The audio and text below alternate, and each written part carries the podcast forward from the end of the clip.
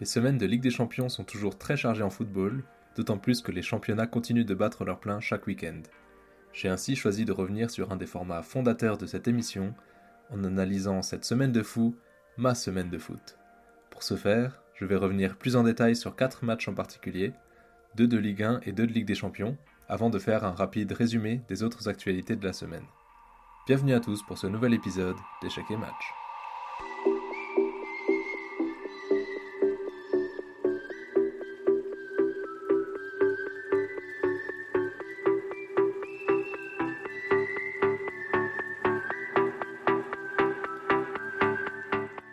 Avant d'aborder les deux derniers matchs du PSG, qui étaient à l'affiche du plus gros match de cette phase de qualification de Ligue des Champions à mes yeux, je voulais honorer ma promesse de la semaine dernière en vous proposant l'analyse d'un match d'importance dans une course au maintien en Ligue 1 qui s'annonce très âpre avec le passage à 18 clubs. J'ai nommé le Racing Club de Strasbourg contre le Clermont Foot. L'enjeu pour les deux équipes est de décoller au classement, dans une Ligue 1 assez ramassée. En effet, on a 10 clubs qui sont compris entre 10 et 15 points, dont le Racing. Pour Clermont, il faut rapidement sortir de la zone relégable. Ainsi, les 3 points sont presque indispensables pour chaque équipe. Côté strasbourgeois, on attend de voir enfin se développer des automatismes dans le jeu de cette équipe encore très jeune. En termes de composition, Strasbourg s'est présenté avec un 4-2-3-1, avec euh, Emega en pointe, Angelo à droite, Bakwa à gauche, et Moïse Saïdion en numéro 10. Derrière lui, un double pivot Manga Doucouré au milieu de terrain, suppléé par une défense à 4, Gilbert, Perrin, Niamsi, Senaya et bien sûr Matt Sells dans les buts. On remarque donc notamment l'absence de Gamero et de Motiba dans le 11 titulaire, encore une fois. Côté Clermontois, c'est un 3-4-3 qui s'est présenté à Strasbourg, avec euh, notamment Alevina à piston gauche et Nicholson en pointe, sans oublier euh, Moridio sur la ligne de but. Pendant les premières minutes, c'est le Racing qui fait le jeu, résistant au contre clermontois, accumulant les tentatives d'approche du but adverse. Mais on sent un vrai manque de certitude dans les circuits de passe. C'est une équipe qui se cherche encore. La construction basse est parfois un peu compliquée.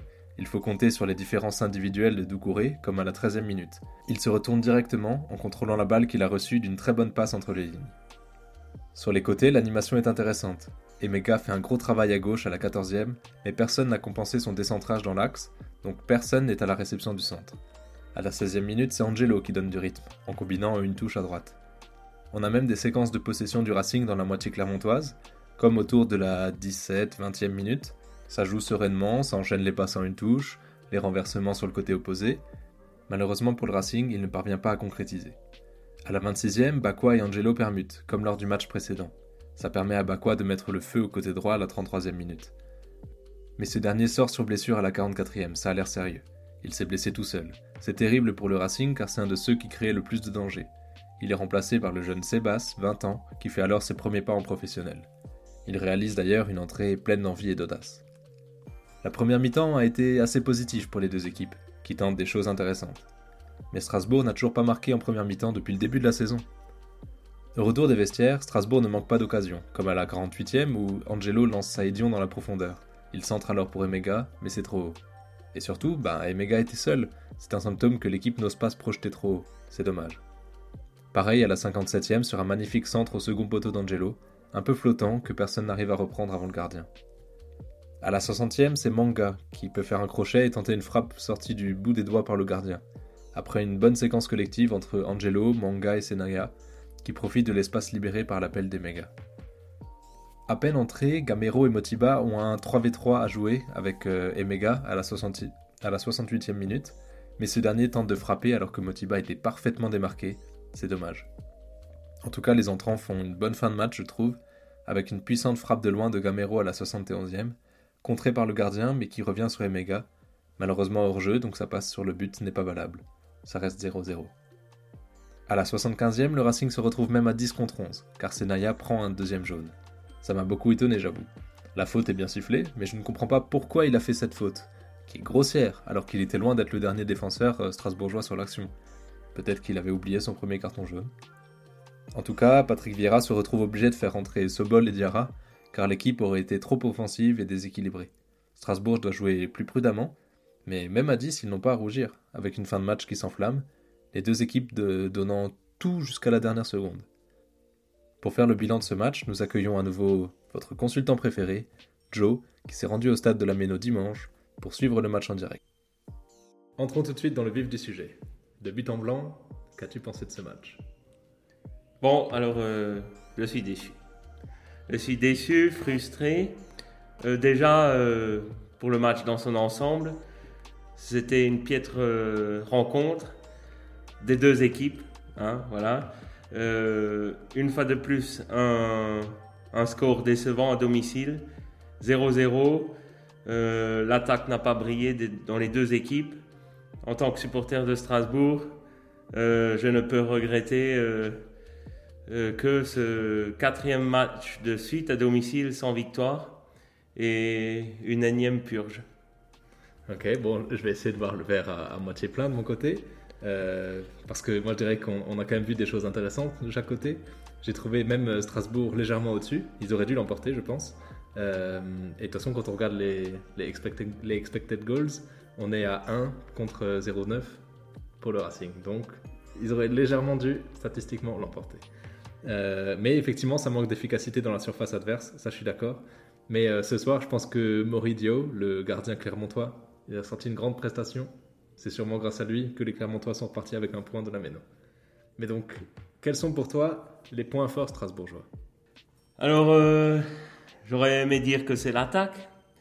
Malheureusement, l'attaque n'était pas au rendez-vous. Donc pour moi, le point fort strasbourgeois, c'est la défense. Euh, il n'y a pas eu de grosses bourdes pour une fois, donc euh, on est rassuré. Euh, le gardien, les défenseurs, l'ensemble de la ligne défensive m'a rassuré. Je suis tout à fait d'accord avec toi. Hein. J'allais aussi parler du, de ce triangle finalement entre Matt Sells, Lucas Perrin et Niamsi. Je veux rajouter aussi que le point fort que j'ai aussi aimé, c'était euh, les récupérations de Doucouré. Euh, j'ai vu euh, que rares étaient les Strasbourgeois qui allaient au pressing, rares étaient les Strasbourgeois qui allaient de l'avant, mais Doucouré a fait un bon match et on peut être content de l'avoir au milieu de terrain. bien sûr, en point fort, je, rajoute le public qui, malgré cette nouvelle désillusion, malgré cette purge, le public était là, a à nouveau fait un guichet fermé.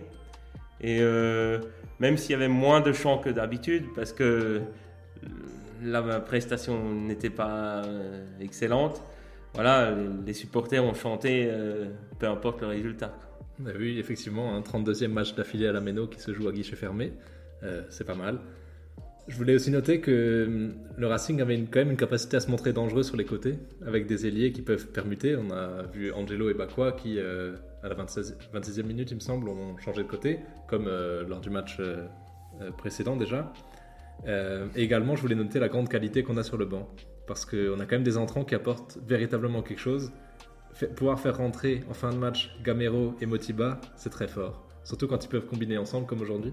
Euh, ils apportent un surplus de qualité technique, une expérience et même un supplément d'âme qui est non négligeable en fin de match. Mais effectivement, ça ne suffit pas pour effacer les points faibles strasbourgeois. Je te laisse te lancer. Alors, euh, en points faibles, je pourrais faire une grande liste. Mais déjà, euh, pour moi, c'est tout d'abord le plan de jeu qui ne me convainc pas du tout. D'ailleurs, est-ce qu'il y a vraiment un plan de jeu? Il y a beaucoup de ballons qui, qui sont dégagés en arrière. Il n'y a rien qui va vers l'avant. Je suis, contrairement à ce que tu as dit, moi, je, la prestation d'Angelo m'a fortement déplu. Euh, je trouve qu'il s'engouffre dans, dans des tunnels où il n'y a pas d'issue. Et euh, je ne sais pas s'il joue perso ou s'il veut dribbler comme Neymar, mais la classe en moins. Franchement, je suis déçu par toute la ligne offensive. Euh, Emenga, on sent qu'il a envie de marquer pour, euh, pour avoir retrouvé de la confiance en lui, pour faire plaisir au public, mais je le trouvais, je pense, seul. Il n'avait pas beaucoup de ballons. Euh, du coup, là, je me dis où était Saï, qui était normalement son binôme en attaque, que qui a eu très peu de ballons et ils étaient très peu dangereux. D'autres points faibles? Autre point faible, le milieu de terrain qui, qui n'arrive pas à, construire ni à passer de ballon justement aux attaquants. Et euh, s'il n'y a pas le milieu de terrain, ben, l'attaque n'est pas servie et c'est très triste. je trouve justement que s'il y a de l'expérience sur le banc, pourquoi attendre toujours la 60 ou la 75e minute pour les faire rentrer? Est-ce qu'on ne devrait pas faire commencer le duo Gamero-Motiba, le faire commencer en début de match Et le dernier point faible, là c'est le supporter strasbourgeois qui parle, je ne suis pas du tout convaincu par le coach Patrick Vieira, qui pour moi était un excellent joueur, un très grand joueur, mais qui est un très mauvais entraîneur. Les mots sont dits, les mots sont dits. Euh, j'ai l'impression que la, direction et Marc Keller sont prêts à lui laisser du temps. On verra euh, comment ça évolue au fil de la saison. Mais je suis d'accord avec toi pour les points faibles. Euh, je me suis aussi noté que finalement c'est une équipe qui est presque trop jeune, qui manque du coup d'expérience et qui du coup aussi n'ose pas se projeter en nombre. Parce que comme on l'a dit, le Racing aujourd'hui c'était beaucoup de déplacements sur les côtés, des centres, mais il n'y a personne dans la surface pour les réceptionner. Parce que ça se projette pas assez et parce que ça manque de présence dans l'axe. Les milieux qui montent pas assez, qui n'arrivent pas à faire le lien, euh, comme tu le disais, euh, vers, euh, vers la surface adverse. Ouais, globalement, ça manque d'automatisme dans les circuits de passe. Mais donc maintenant, bon, tu, tu l'as déjà commencé un peu à essaimer les, les joueurs, mais faisons un peu un classique top-flop. Déjà les tops. Niamsi et Perrin, mhm. que je les, je les mets dans, dans mon top 3. c'est une charnière centrale qui est très rassurante quand elle ne fait pas de boulettes. On a vu que les deux sont des habitués des boulettes. Mais euh, sur ce match-là, ils ont tenu la baraque et finalement, ben, ils n'ont pas pris de but. Et avec une barre transversale qui, était, qui aurait pu être but, mais je trouve qu'ils étaient présents. Et ça rassure déjà d'avoir euh, deux grands gaillards comme ça à, l'arrière. Et sinon, mon troisième euh, top, c'est Doucouré qui est pour moi un super euh, milieu récupérateur. Alors, c'est pas son poste d'origine, mais je l'apprécie fortement à ce poste. Tout à fait d'accord avec toi. Oui. Doucouré, euh, je suis un grand fan. Déjà l'année dernière, euh, quand il, quand il rentrait sur certains matchs, j'aimais beaucoup. Des interventions défensives décisives, mais, mais surtout, effectivement, c'est la première rampe de lancement strasbourgeoise. Il peut faire des renversements, des passes longues, il peut faire des percées balle au pied. J'aime beaucoup. Vraiment, euh, et je suis d'accord avec toi, effectivement, la défense, hein, Lucas Perrin notamment, et, même Matt Sells, hein, décisif dans ses arrêts, dans ses sorties. Il était juste dans ses relances, tant courtes que longues. Euh, top, euh, top Matt Sells ce soir. En dernier top, je voulais quand même citer Gamero, qui a fait une très bonne entrée, je trouve. comme dit, sa qualité technique est, nettement supérieure aux autres. Il est très mobile, il se déplace de tous les côtés, un peu en meneur de jeu reculé. On le voit pas à la pointe de l'attaque mais j'ai trouvé très intéressant. Et tous les mouvements en fin de match qui ont été euh, très dangereux, toutes les occasions qui sont multipliées en fin de match, tout venait de Gamero. Bah, c'est le moment de parler des flops, je pense. Je mettrai quatre personnes dans mon flop. Euh, déjà, les trois attaquants, euh, Angelo, flop. Comme je l'ai dit, Saï à l'attaque, flop. Et Menga, encore un match où il marque pas, donc flop. Et défenseur latéral, Senaya, flop parce qu'il n'a pas apporté grand-chose et en plus, euh, déjà avec un carton jaune, il prend le risque de, faire une faute bête et, ça fait carton rouge. Heureusement que c'est arrivé en fin de match, mais c'est une faute euh, bête. C'est vrai, ça c'est vraiment dommage. Surtout que Senaya, justement, je trouvais qu'il faisait pas un si mauvais match jusque-là. Euh, il avait même été très bon au match précédent. Donc effectivement, c'est dommage de, le voir sortir sur une action comme ça. Je suis totalement d'accord pour, pour Saïdion.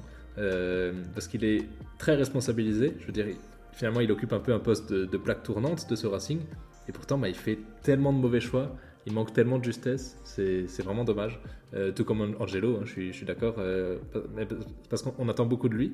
et c'est vrai qu'on le voit moins au cours, de, la rencontre. Déjà la, semaine dernière face à Rennes, au bout d'un moment, il disparaît.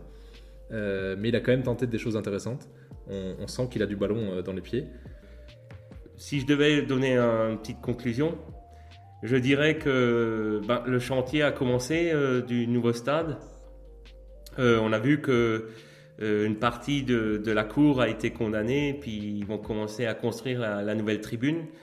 Mais pour moi, le plus gros chantier, c'est dans l'équipe. Sur cette belle parole, merci Joe, merci pour ton intervention, et bah, à très vite sur Échec et Match. Cette semaine, j'ai également eu l'occasion de suivre les deux matchs du Paris Saint-Germain, qui a accueilli Montpellier en Ligue 1 le week-end dernier et qui s'est ensuite déplacé à Milan en Ligue des Champions. Pour le match contre Montpellier, je vais passer très vite dessus. Et je voulais juste en profiter pour faire un focus sur Kang In Lee, qui a été titularisé à la place de Vitinha dans cette position hybride de milieu slash ailier gauche. Les commentateurs sont dithyrambiques à son égard, alors j'ai regardé attentivement son match. C'est sûr, il marque un très beau but. Dembélé, qui a fixé les défenseurs à droite, lance Hakimi dans la profondeur, qui centre en retrait sur Bappé, qui laisse filer pour Lee, comme lors du but de Vitinha la fois d'avant. Lee, qui a bien suivi dans l'axe tout en restant en retrait pour apporter du danger sur plusieurs lignes, peut alors enrouler dans la lucarne. Mais en dehors de ça, je ne suis pas totalement convaincu par la, pépite euh, sud-coréenne, j'avoue. Il n'a pas tant de touches de balle que ça, et quand il la reçoit, il fait beaucoup de passes en retrait, assez simple. Pendant tout le match, les commentateurs le sauçaient pour ses 100% de passes réussies. Bah à la fin, il n'en a que 85%, et sur ses 58 passes tentées, seules 4 sont des passes progressives. À côté, Hakimi en a le triple, Dembélé donc 12, euh, Dembélé 10, Zahir Emery 7 et Mukiele 6. Donc bon. Ensuite, il a effectivement une bonne vitesse de balle, euh, balle au pied. Il fait des passements de jambes, mais euh, finalement, il passe peu l'adversaire finalement. Il s'arrête dès que le chemin est bloqué. En termes de chiffres, on est sur 3, 3 dribbles réussis sur 5 tentés. Son apport défensif est négligeable, surtout pour un milieu de terrain comme lui lors de ce match. À sa décharge, il a quand même réalisé quelques actions intéressantes. Je pense à sa passe de 50 mètres pour Dembélé, ou sa récupération haute taclée où il se relève très vite et adresse un centre. Après, il faut avouer aussi qu'il est très peu servi quand il prend la profondeur le long de la ligne gauche, quand Mbappé revient dans l'axe. Il sort à la 60e minute, et son bilan ne m'a pas ébloui. C'est sûr, je comprends ceux qui voient en lui un espoir, il a du ballon, et de là à lui offrir une place de titulaire incontestable au Paris Saint-Germain, je ne suis pas convaincu.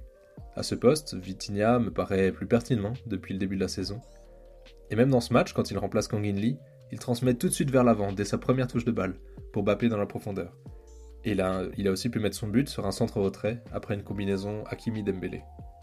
Pour finir sur ce match remporté assez aisément par Paris, je voulais saluer la top performance de Dembélé, très juste dans ses combinaisons.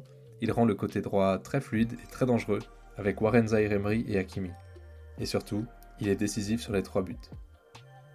Malheureusement pour Paris, tout ne s'est pas aussi bien passé lors de leur déplacement à Milan mardi soir.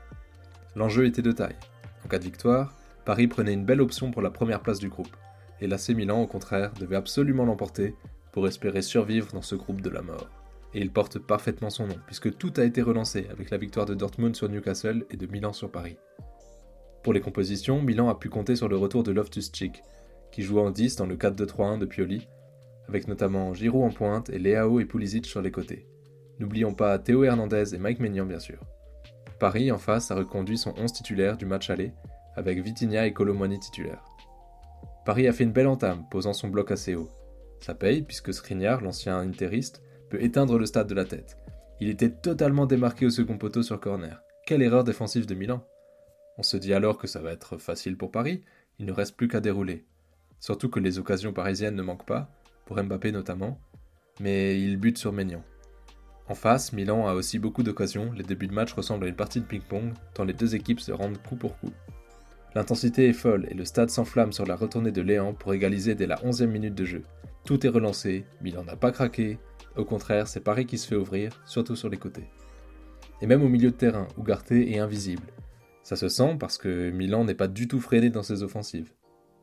Bappé continue de tenter, notamment sur une excellente passe de Colomwani dans la profondeur à la 24e, mais Maignan est encore bien sorti.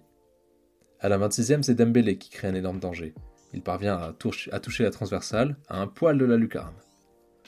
Paris prend beaucoup de cartons en première période, ça n'augure rien de bon, et ça montre que Milan parvient à mettre beaucoup d'intensité dans ses duels et à dominer dans ce secteur de jeu, grâce notamment à la puissance du Loftus-Cheek dans l'axe et Léo à gauche.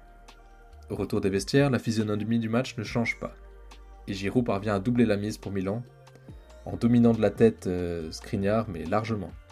Une action franco-française avec le centre de Théo Hernandez en plus. Devant ces difficultés, Luis Enrique initie ses changements assez tôt, avec une triple entrée à la 59e. Kang Lee, Gonzalo Ramos et Fabian Ruiz font leur entrée. Enrique est conscient que son milieu de terrain se fait laminer, d'où la sortie du Garté et Vitinha. À peine rentré, Kang Lee se retrouve démarqué à l'entrée de la surface, mais ne tire pas, certainement car il est sur son mauvais pied. Il aurait dû tirer, au final, il a temporisé l'action est morte aussi sèche. À la 63e minute, Donnarumma a pu prouver qu'il résiste bien à l'énorme pression que lui met San Siro, qui lui reproche d'avoir trahi Milan pour l'argent parisien. Il fait une superbe parade sur un excellent coup franc d'Hernandez, placé à mi-hauteur à ras du poteau. À la fin du match, Enrique tente le tout pour le tout, fait rentrer Barcola à la place de Skriniar. J'aurais voulu le voir rentrer bien plus tôt, car il a mis le feu avec ses dribbles dès sa première touche de balle. Défensivement, par contre, c'était du bricolage. Avec Warren Zahir Emery replacé arrière gauche, Mukiele qui avait remplacé Lucas Hernandez euh, à gauche du coup, il revient dans l'axe avec Marquinhos, tandis qu'Akimi reste à droite. Paris pousse, mais ne parvient pas à forcer le verrou milanais. Et donc tout est relancé dans ce groupe. Alors je vais vous faire rapidement mes top flops. En top, qui d'autre que Loftus-Cheek et Leao côté milanais? Le retour du milieu anglais a fait un bien fou. Très puissant dans ses duels, il a mené un nombre incalculable de percées balles au pied, il a complètement mangé Ougarté, pourtant un véritable guerrier d'habitude. Leao a quant à lui pu prouver qu'il est aussi un homme des grands matchs, répondant à ses détracteurs. Et même en dehors de son but, c'est un Leao très en jambes qui a joué euh, mardi.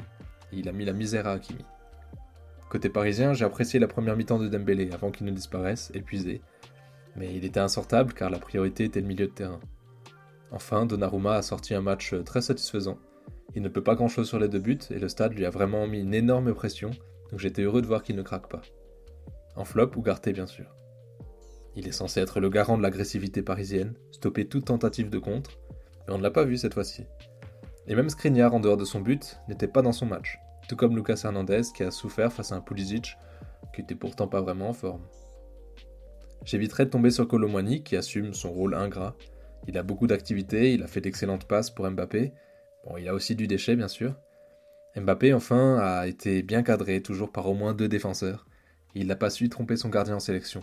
Alors de là à le mettre en flop, euh, quand même pas. Mais c'est sûr que c'est une semaine de flop pour les clubs français en Ligue des Champions. Car Lens, le lendemain, n'a pas su renverser la vapeur face au PSV Eindhoven. Le club du Nord n'a pas, le club du Nord n'a pas démérité, bien que la mauvaise prestation de Frankowski ait plombé le rendement de son équipe. On n'est pas habitué à le voir passer à côté d'un match comme ça, c'est dommage. Les Lensois ont pourtant fait de belles choses, construisant leur beau jeu comme d'habitude, avec des relances rapides en une touche de balle. Ils ont mis beaucoup d'intensité dans les duels, mais je crois que ce soir, c'est surtout le PSV qui était trop fort. Bakayoko, en particulier, a fait un match de dingo sur son côté droit. C'est le seul qui me semblait pas perturbé par le torrent de pluie qui s'abattait sur la pelouse, compliquant les actions de chacun. Les chances de se qualifier ne sont pas mortes pour les Lensois, ni pour les Parisiens d'ailleurs. Mais il ne va plus falloir faire de faux pas. En dehors de ça, les autres faits marquants de la semaine sont la victoire de Dortmund 2-0 contre Newcastle. Dortmund, qu'on attendait comme l'outsider de ce groupe de la mort, et qui finalement s'apprête à se qualifier en huitième de finale. L'Atlético, mené par un Griezmann qui marche sur l'eau en ce moment, a mis une correction 6-0 contre le Celtic Glasgow. Le Barça, au contraire, s'est incliné 1-0 contre le Shakhtar, tandis que le séisme de la semaine est signé Manchester United, qui s'incline 3-4 contre le FC Copenhague et s'enfonce plus profondément encore dans sa crise. Contrairement à la Ligue des Champions, nos clubs français se, sont montrés héroïques en Ligue Europa cette semaine. L'OM s'est imposé 2-0 sur la pelouse de son club ami d'Athènes, tandis que Rennes accueillait un autre club grec, le Panathinaikos, et le match était complètement dingue. Après avoir ouvert le score, les Rennais ont été réduits à 10 avec le carton rouge de Bélocian, et le Pana égalise sur penalty. Mais en seconde période, les Rennais ont trouvé les ressources pour non seulement tenir le score, mais en plus pousser et chercher les 3 points. Littéralement car le match s'est terminé sur le score de 3 à 1. Pas mal pour un stade rennais qui peine à répondre aux attentes en Ligue 1. Mais l'exploit du jour, reste l'œuvre du TFC, le club de Toulouse s'étant imposé 3-2 contre Liverpool. Le club de Première Ligue a cru égaliser dans les dernières secondes, mais le but a été invalidé par l'avare. C'est donc une explosion de joie qui envahit Toulouse, et c'est bien mérité. Enfin, il reste un club français en Ligue Europa Conférence cette fois-ci, le LOSC. Malheureusement, ils sont repartis frustrés de leur déplacement à Bratislava, sur un score de 1 partout. Pour conclure cette semaine de fou, ma semaine de foot, je voulais toucher un mot sur les listes de sélection dévoilées jeudi par Didier Deschamps et Thierry Henry pour les espoirs. Chez les Bleus, la liste comporte pour la première fois le nom de Warren Zahir Emery, qui devient à 17 ans et quelques mois le plus jeune joueur appelé en équipe de France, dépassant le record de Kamavinga. C'est amplement mérité pour la pépite parisienne, qui c'est un titulaire indiscutable en club, tant en Ligue 1 qu'en Ligue des Champions. Maintenant, attention à ne pas trop forcer sur son organisme. On a eu l'exemple de Pedri en Espagne qui a été amené à jouer un nombre gargantuesque de matchs en une saison et est maintenant sujet à des blessures récurrentes. Mais on reste hypé par ici et on espère le voir à l'Euro l'été prochain. Chez les espoirs, la sélection de Doucouré a attiré mon attention. On a beaucoup parlé de lui dans cet épisode, c'est une véritable pépite que tient le Racing Club de Strasbourg. Je suis très heureux de le voir reconnu par Thierry Henry. Voilà, c'est tout pour aujourd'hui. Merci d'avoir écouté l'épisode jusqu'ici et à très vite sur chaque Match.